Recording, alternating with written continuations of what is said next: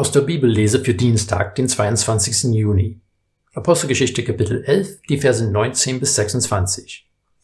Bei der Verfolgung, die wegen Stephanus entstanden war, kamen die Versprengten bis nach Phönizien, Zypern und Antiochia. Dort verkündeten sie das Wort nur den Juden. Einige aber von ihnen, die aus Zypern und Kyrene stammten, verkündeten, als sie nach Antiochia kamen, auch den Griechen das Evangelium von Jesus, dem Herrn. Die Hand des Herrn war mit ihnen und viele wurden gläubig und bekehrten sich zum Herrn. Die Nachricht davon kam der Gemeinde von Jerusalem zu Ohren und sie schickten Barnabas nach Antiochia. Als er ankam und die Gnade Gottes sah, freute er sich und ermahnte alle, dem Herrn treu zu bleiben, wie sie es sich im Herzen vorgenommen hatten. Denn er war ein trefflicher Mann, erfüllt vom Heiligen Geist und von Glauben. So wurde für den Herrn viel Volk hinzugewonnen. Barnabas aber zog nach Tarsus, um Saulus aufzusuchen. Er fand ihn und nahm ihn mit nach Antiochia. Dort wirkten sie miteinander ein volles Jahr in der Gemeinde und lehrten eine große Zahl von Menschen.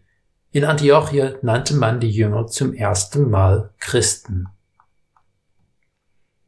Wie war es für dich, als du erst Christ geworden bist? Viele von uns haben eine große Freude erlebt. Man könnte vielleicht von einer Euphorie sprechen. Viele werden auch ein Bedürfnis gespürt haben, andere an dem Schönen, was man gefunden hat, teilhaben zu lassen. Leider sind wir auch schnell dabei, diesen Drang zu unterdrücken, weil wir wissen, dass viele unsere Freude und Überzeugung nicht teilen werden. Ich finde das Zeugnis der ersten Christen beeindruckend.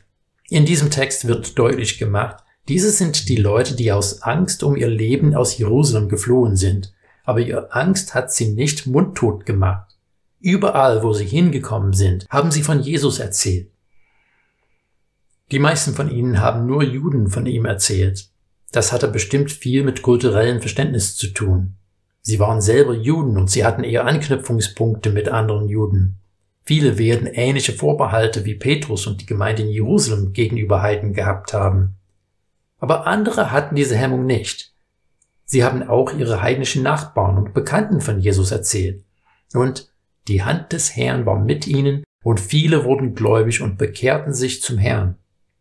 Hier, ähnlich wie in Samarien, wurde jemand von Jerusalem beauftragt, nachzuschauen, ob das mit rechten Dingen zugeht.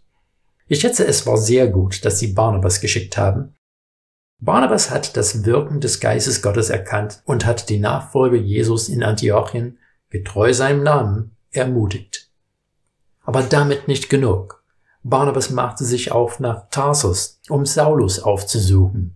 Barnabas hat ihn gefunden und nach Antiochien gebracht, wo die beiden ein Jahr lang mit der neuen Gemeinde gearbeitet haben. In Apostelgeschichte 13 werden wir sehen, dass es auch die Gemeinde in Antiochien war, die Saulus und Barnabas auf ihre erste Missionsreise geschickt haben. Diese Gemeinde wurde gegründet, weil Menschen sich nicht an die Regeln gehalten haben, und sie haben von Jesus gesprochen mit Menschen, die zu den sonstigen Nachfolgern Christi nicht gepasst haben. Sie hatten eine Begeisterung für das Evangelium und sie haben anderen von dem erzählt, was sie erfahren haben. Oft denken wir, wir brauchen ein ausgefeiltes evangelistisches Programm oder eine besondere Ausbildung, am besten ein Theologiestudium. Diese Dinge können hilfreich sein, aber manchmal können sie hinderlich sein, weil sie unser Denken einschränken. Was wir brauchen, ist die Liebe Christi im Herzen und die Liebe zu unseren Mitmenschen, dass wir diese Liebe weitergeben.